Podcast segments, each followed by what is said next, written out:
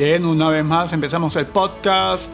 Es el episodio 23, temporada 2. Y empezamos así. Bien, empezamos con algo que se ha publicado en el New York Post. Bien, dice, coronavirus puede viajar 8.23 metros y permanecer en el aire por horas, dice investigador del MIT.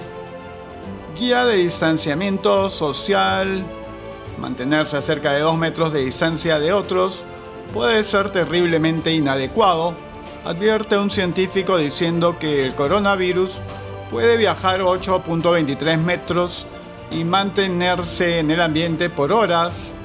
La profesora asociada del MIT, Lidia Bourovia, quien ha investigado en la dinámica de la tos y el estornudo durante años, advierte en una investigación reciente que los actuales lineamientos están basados en desfasados modelos de 1930, en lugar de los asumidos como seguros 2 metros. Bourova advierte que gotitas portadoras de patógenos de diversos tamaños pueden viajar de 6.9 metros a 8.23 metros, su investigación, publicada en el Journal of American Medical Association, también advierte que las gotitas en su trayectoria pueden contaminar superficies y residuos y partículas de unos pocos micrómetros pueden permanecer suspendidas en el aire por horas.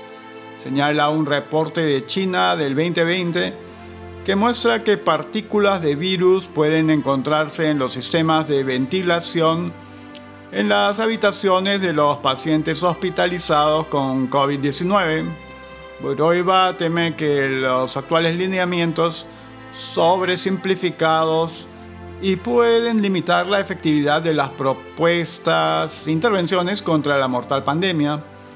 Menciona que es particularmente urgente para los trabajadores de salud quienes enfrentan insuficientemente valorado rango de exposición al tratar con enfermos y muertos. Hay urgencia en revisar los actuales lineamientos dados por la OMS y el Centro de Control y Prevención de Enfermedades en lo que se refiere a equipo de protección, particularmente para la primera línea de trabajadores del cuidado de la salud. Bien, ahora vamos con temas relativos al trabajo del Congreso. Dice, mayoría de bancadas insisten en aprobar retiro del 25% de AFP. El vocero de la bancada de Podemos Perú, Daniel Urresti, manifestó este martes que la ministra de Economía y Finanzas, María Antonieta Albano, convenció en su presentación ante la Junta de Portavoces en contra de la aprobación del proyecto de ley que plantea la liberación del 25% de los aportes de AFP. Según viene advirtiendo Alba y otros economistas, un retiro masivo de fondos puede quebrar el sistema financiero. No obstante, la mayoría de bancadas sostiene que los peruanos necesitan liquidez para hacerle frente a la emergencia por el coronavirus COVID-19 Hemos escuchado los argumentos de la ministra de Economía, pero la verdad no han sido lo suficientemente convincentes. Las AFP a lo largo de los años han ganado millones de dólares de dinero sin perder nunca un centavo, por ello, porque ellos nunca pierden. Ellos cobran el dinero por manejar el dinero y si lo invierten bien o mal es igual, dijo Urrestia Canal N. El ex ministro del Interior agregó, que la Junta de Portavoces aprobó por unanimidad exonerar esa iniciativa de su debate en comisiones, por lo que debería ser ratificada en el siguiente pleno, que se llevará a cabo de forma virtual. Yo espero que entre el miércoles y el jueves se realice el pleno virtual y sea remitida al Ejecutivo si el Ejecutivo la observa, ya explicará sus motivos, refirió. Sobre este último, la legisladora Carmen Omonte de Alianza para el Progreso subrayó que si el Ejecutivo decide observar la ley de liberación de aportes, esta se aprobaría por insistencia. Si se observa, tendremos que aprobarla por insistencia. Esta es una oportunidad única, es una oportunidad de demostrar que estamos del lado del pueblo, afirmó. El grupo parlamentario de Somos Perú anunció por intermedio de un comunicado que también respaldará la iniciativa planteada por Podemos.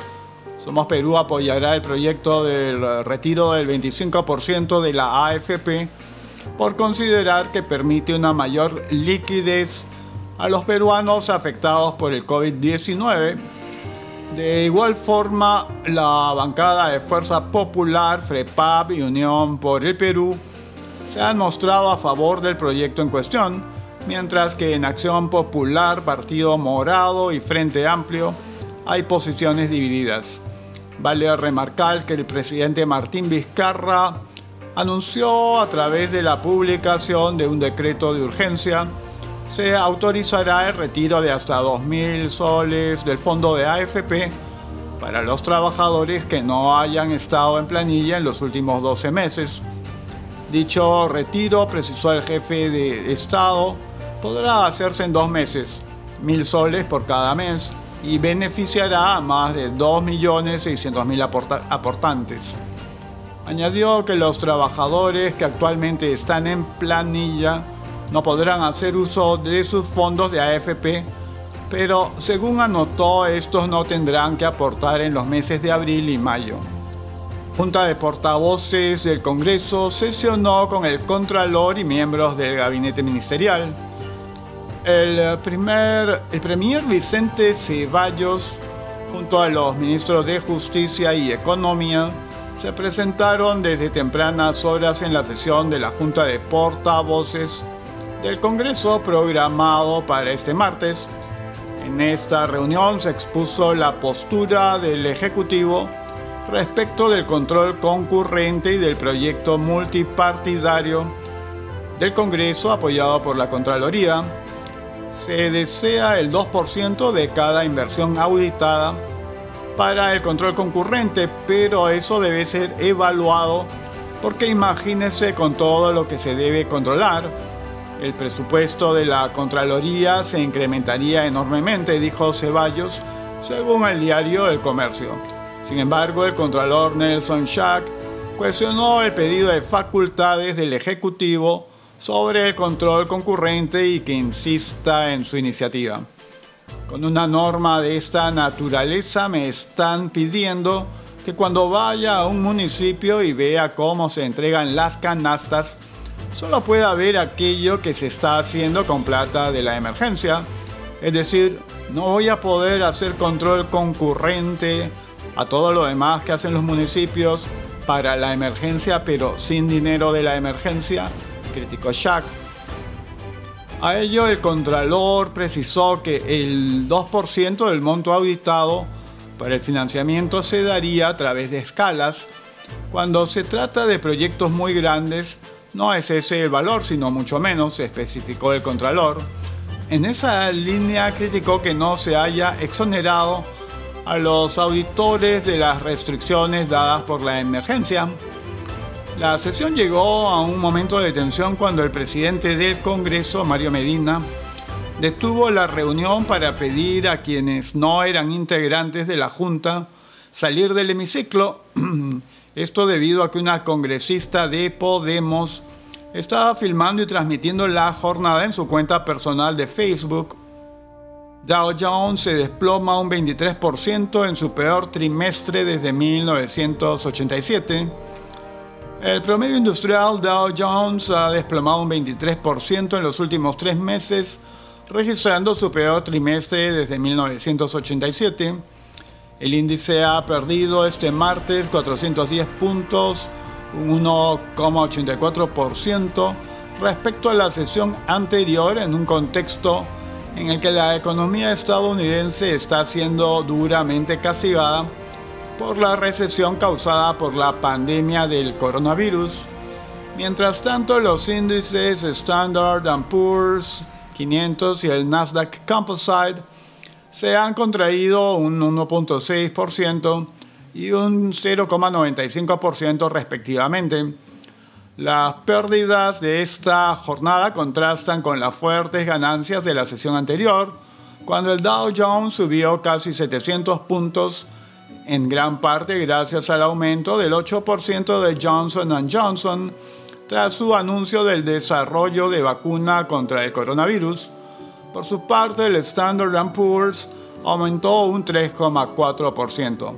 Tras el momentáneo repunte, Tom Lee, jefe de investigación de Fundstrat Global Advisor, aseguró que la recuperación de los mercados era una señal de que probablemente están en el fondo. Bien, continuamos. Pompeo propone un gobierno de transición en Venezuela sin Maduro ni Guaidó al frente. El secretario de Estado de Estados Unidos, Mike Pompeo, presentó este martes una propuesta para formar un gobierno de transición en Venezuela, en el que tanto el presidente Nicolás Maduro como el diputado opositor Juan Guaidó no estarían incluidos. El funcionario habló de lo que denominó el marco democrático para Venezuela, que contempla la conformación de un Consejo de Estado que gobernaría hasta las elecciones presidenciales y legislativas a fines del 2020. Según la propuesta de Washington, el Consejo de Estado estaría conformado por cinco miembros, tanto del partido de gobierno como de los opositores, liderados por Guaidó, que son parte de la Asamblea Nacional del país suramericano. El presidente del gobierno de transición no debe contender a presidente en las elecciones, explicó Pompeo, sin embargo, dijo que Guaidó, a quien consideró el político más popular de Venezuela en estos momentos, podría postularse como candidato a las elecciones presidenciales. Creo que lo haría extraordinariamente bien, pero lo que es más importante aún, seguimos apoyándole absolutamente, manifestó el funcionario estadounidense. De igual forma, en una entrevista con Reuters, Elliot Abrams, encargado del Departamento de Estado para Venezuela, dijo que según el plan, Maduro teóricamente podría postularse en las elecciones. Sin embargo, pese a las declaraciones de Abrams, en las que no descartó la posibilidad de que el mandatario venezolano participe en los comicios, Pompeo aseguró, Maduro nunca volverá a gobernar Venezuela. El plan contempla además que Guaidó se mantenga como presidente de la Asamblea Nacional durante este periodo de transición, pese a que el diputado perdió su mandato en enero pasado cuando se eligió una nueva directiva en el Parlamento. Pompeo reconoció que marco democrático para Venezuela fue trabajado por Estados Unidos junto a Guaidó. Esperamos que todos los venezolanos consideren esta oferta profunda y seriamente Creemos que representa una oportunidad para el pueblo venezolano, consideró el funcionario. En su alocución añadió, debemos lograr que esta democracia eche a andar y hemos propuesto este camino para conseguirlo. Para agradecer a Estados Unidos por este paso, es momento de crecernos. Estamos dando los pasos correctos para salvar a Venezuela, escribía en Twitter. Pompeo indicó que si se cumplieran todas las condiciones presentadas en este plan, Estados Unidos estaría dispuesto a levantar las sanciones contra Venezuela. El funcionario negó que las medidas coercitivas estadounidenses afecten la lucha de Venezuela para enfrentar la pandemia de coronavirus como lo han denunciado las autoridades de Caracas. Dijo que en las sanciones estadounidenses ni está ni nunca ha estado contemplada la sanción, la restricción de entrada de ayuda humanitaria y equipos médicos al país suramericano. La propuesta había sido adelantada por Abrams en un artículo publicado en el Wall Street Journal. En el artículo señala que la proposición busca ayudar a los venezolanos a escapar de la crisis nacional que la actual caída de los precios del petróleo y el coronavirus han profundizado. También dijo que Estados Unidos no está con ningún partido político en Venezuela. Nosotros apoyamos una vuelta a la democracia y creemos que cada partido, incluido el partido del régimen, el PSV, Partido Socialista Unido de Venezuela debe poder competir en condiciones de igualdad en unas elecciones libres. A, a lo que nos oponemos es al abuso del poder estatal que permite a un solo partido gobernar indefinidamente. Putin ofrece a Trump ayuda médica para frenar la grave situación epidemiológica en Estados Unidos y él lo acepta con agradecimiento. Rusia enviará a Estados Unidos un avión con equipos médicos para ayudar a sus trabajadores de sanidad en la lucha contra el coronavirus, según lo anunció este martes el portavoz presidencial de Vladimir Putin, Dmitry Peskov. La aeronave podría despegar antes del final de esta jornada. La asistencia de Moscú fue uno de los temas abordados en la conversación telefónica mantenida este lunes por el presidente ruso Vladimir Putin y su homólogo estadounidense Donald Trump, explicó el vocero. En el contexto de la grave situación epidemiológica en Estados Unidos, la parte rusa ofreció asistencia en forma de equipo médico y equipo de protección. Recoge las palabras de Peskov, la agencia RIA, Trump aceptó esa ayuda humanitaria con agradecimiento. El representante del Kremlin subrayó que la decisión del gobierno ruso de ofrecer ayuda a Washington nace de la esperanza de que cuando los fabricantes estadounidenses de equipos y materiales médicos ganen impulso también podrán corresponder si es necesario.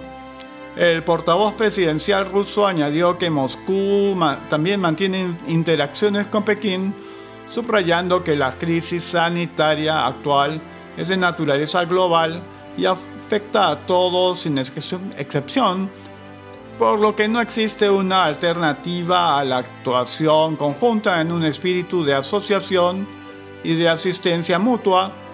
El anuncio de Moscú se produce un día después de que Trump elogiara en una rueda de prensa a Rusia, China y otros países por enviar a territorio estadounidense equipamiento médico para minimizar la propagación de la pandemia de COVID-19.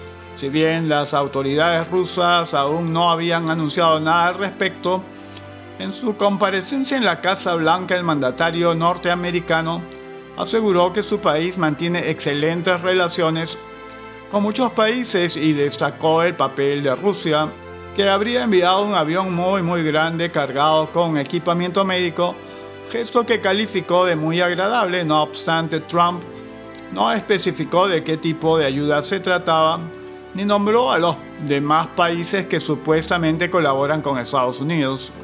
Estados Unidos registra actualmente el mayor número de casos de coronavirus en el mundo con más de 174.400 infecciones confirmadas este martes, según datos de la Universidad Johns Hopkins. El propio Trump pronosticó este domingo que la tasa de mortalidad en el país podría alcanzar su cota máxima dentro de dos semanas. Bien, ahora vamos con comunicados del MINSA. Casos confirmados por coronavirus COVID-19 ascienden a 1065 en el Perú, comunicado número 44, 31 de marzo del 2020 a las 12.55 pm. Con relación al procesamiento de las muestras por coronavirus COVID-19, el Ministerio de Salud MINSA informa a la población lo siguiente.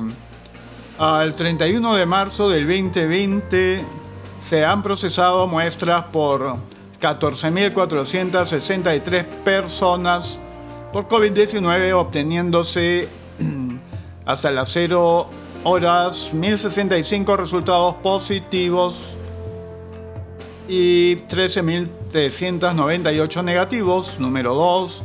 A la fecha se tiene 190 pacientes hospitalizados con COVID-19, de los cuales 57 se encuentran en UCI con ventilación mecánica. Número 3. Del total de casos positivos que cumplieron su periodo de aislamiento domiciliario, 394 ya se encuentran con alta médica. Número 4. Lima sigue siendo la región con el mayor número de infecciones por COVID-19 a la fecha, con 799. Las siguientes regiones también presentan pacientes con COVID-19. Loreto 58, Callao 25, Lambayeque 30, Piura 21, Cusco 26, Arequipa 26, Junín 17, La Libertad 19, Tumbes 10, Ancash 11, Ica 5, Huánuco 6, San Martín 6, Ayacucho 1, Cajamarca 1, Madre de Dios 1, Pasco 1, Tacna 2. Número 5. Para evitar la propagación del COVID-19, el gobierno ha decretado que la población debe mantener aislamiento domiciliario. Minsa lamenta el sensible fallecimiento de seis personas por infección con COVID-19, comunicado número 45. 31 de marzo del 2020 a la 1.4 pm. Hombre de 26 años de edad con obesidad y asma como enfermedades preexistentes, ingresó al Hospital Nacional Alberto Sabogal del Callao el 29 de marzo del 2020 fue derivado a UCI por presentar cuadro de neumonía crónica e infección por COVID-19, produciéndose su deceso el mismo día a las 8.30 horas. Mujer de 74 años de edad con insuficiencia renal crónica y cirrosis hepática como enfermedades preexistentes, ingresó al Hospital Nacional Guillermo Almenara de Lima el 29 de marzo del 2020. Fue derivada a UCI por presentar cuadro de neumonía crónica e infección por COVID-19, produciéndose su deceso el mismo día a las 22 con 10 horas. Hombre de 46 años de edad con lumbalgia y alto consumo de alcohol con diagnóstico inicial presentó un cuadro de neumonía crónica e infección por COVID-19, produciéndose su deceso el 30 de marzo del 2020 a las 11.30 en su domicilio ubicado en la región Tumbes. Hombre de 53 años de edad con cuadro crónico de neumonía, ingresa el 23 de marzo del 2020 al Hospital Nacional Edgardo Rebagliati Martins en Lima, lugar en donde fue derivado a UCI para asistirlo con ventilación mecánica por presentar infección por COVID-19. Su evolución fue desfavorable, produciéndose su deceso el 30 de marzo del 2020 a las 20.30 horas.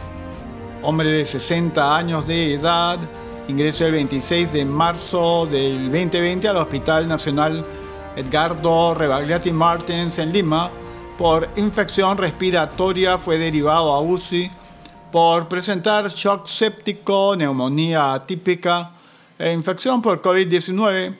Su evolución fue desfavorable, produciéndose su deceso el 30 de marzo a las 23.40. Hombre de 66 años de edad con diabetes, como enfermedad preexistente ingresó al hospital de Tarapoto en la región San Martín, lugar en donde fue derivado a UCI por presentar neumonía crónica e infección por COVID-19. Su deceso se produjo el 31 de marzo del 2020 a las 2.40 horas. Hasta la fecha, el COVID-19 ha provocado en el Perú 30 personas fallecidas. En nombre de todos los peruanos expresamos nuestras más sentidas condolencias a los familiares con, en este momento de dolor. MINSA aprueba documento técnico que establece el uso de determinados fármacos en tratamiento de personas afectadas por COVID-19. 31 de marzo del 2020 a las 2.51 pm. El Ministerio de Salud aprobó la resolución ministerial número 139-2020 MINSA que adjunta el documento técnico Prevención y, de, y atención de personas afectadas por COVID-19 en el Perú, que establece acciones dirigidas a la prevención, diagnóstico y sobre todo tratamiento de las personas afectadas. Este dispositivo legal refrendado por el titular de salud, Víctor Zamora, toma en cuenta que si bien no hay tratamiento específico dirigido a pacientes con sospecha o confirmación de infección por el virus de COVID-19, se informa que existen estudios internacionales sobre el uso de fármacos en atención de pacientes COVID-19 que ofrecen un limitado nivel de evidencia.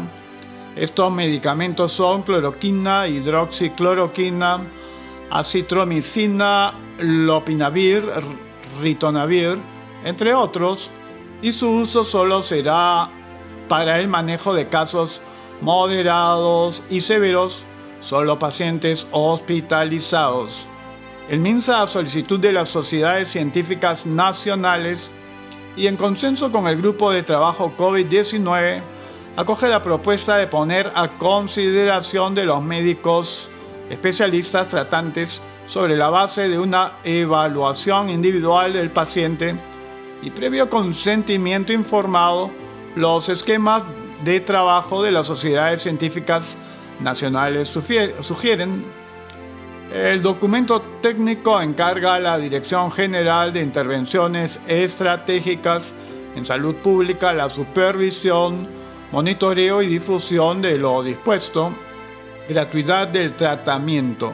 La norma establece los criterios técnicos y procedimientos para la prevención, diagnóstico y tratamiento de los pacientes con el nuevo coronavirus en un escenario de transmisión comunitaria que es de aplicación obligatoria en las instituciones prestadoras de servicios de salud y PRES o establecimiento de salud pública del MINSA a través de la Dirección de Redes Integradas de Salud DIRIS, Direcciones Regionales de Salud DIRESA, o gerencias regionales de salud GERESA, Seguro Social de Salud, de Salud, de, salud, de las Sanidades de las Fuerzas Armadas y de la Policía Nacional del Perú, así como de, la, de las IPRES privadas. Señala que estas instituciones públicas y privadas deben notificar la enfermedad de manera obligatoria de acuerdo a la norma vigente emitida por el Centro Nacional de Epidemiología y Prevención y Control de Enfermedades del, MINSA, en tanto en todos los establecimientos de salud del ámbito nacional se garantiza la gratuidad en el diagnóstico, detección y tratamiento en el marco del aseguramiento universal en salud. La medida normativa también brinda características principales del COVID-19, signos de alarma, factores de riesgo de la enfermedad, clasificación clínica, casos leve, moderado y severo, así como la evaluación y manejo de paciente según dicha clasificación con y sin factores de riesgo. Protección del personal. El documento técnico establece que todo trabajador del sector salud deberá estar vacunado contra influenza estacional y neumococo y se realizará la prueba rápida en caso de que presente síntomas respiratorios compatibles con infección respiratoria aguda o sea contacto de un caso sospechoso o confirmado de COVID-19 o haya participado directamente en la atención de estos pacientes. Recomienda que eh, los establecimientos implementen áreas administrativas y asistenciales diferenciadas para la atención de casos de COVID-19 con el objetivo de reducir la exposición a los trabajadores de salud y especifica el tipo de equipo de protección con el que deben contar, con la que debe contar el personal de salud. Responsabilidades. Este documento técnico delega responsabilidad específica la Dirección General de Intervenciones Estratégicas en Salud Pública se encargará de elaborar y proponer documentos normativos brindar asistencia técnica y capacitación a nivel nacional, implementar y supervisar el, el seguimiento clínico a distancia y presencial de personas en aislamiento domiciliario y cuarentena, así como garantizar el abastecimiento y la distribución de medicamentos e insumos médicos para el diagnóstico y la atención de pacientes COVID-19, lo que incluye los equipos de protección personal y pruebas de laboratorio. Los hospitales e institutos a su vez ejecutarán las normas y procedimientos técnicos dispuestos, organizarán la atención en áreas especializadas destinadas para los pacientes con COVID-19, desde los casos moderados hasta los severos. También deberán elaborar e implementar el plan de control de infecciones y de bioseguridad, asimismo garantizar el abastecimiento de medicamentos e insumos médicos para una atención más óptima y eficiente. Además, precisa las funciones del Laboratorio de Referencia Nacional de Virus Respiratorios del Instituto Nacional de Salud, encargado de conducir la red de laboratorios en el ámbito nacional. Este realizará la transferencia tecnológica sobre los métodos de diagnóstico, supervisará el control de calidad de pruebas rápidas, y consolidará la información del país relativa a exámenes realizados por eh, los laboratorios de referencia regional. El documento deja sin efecto la resolución ministerial número 084-2020 MINSA que aprobaba el documento técnico Atención y manejo clínico de casos COVID-19 escenario de transmisión focalizada. Bien, entonces llega así el final de este podcast en su episodio 23, temporada número 2. y entonces nos estaremos encontrando pronto.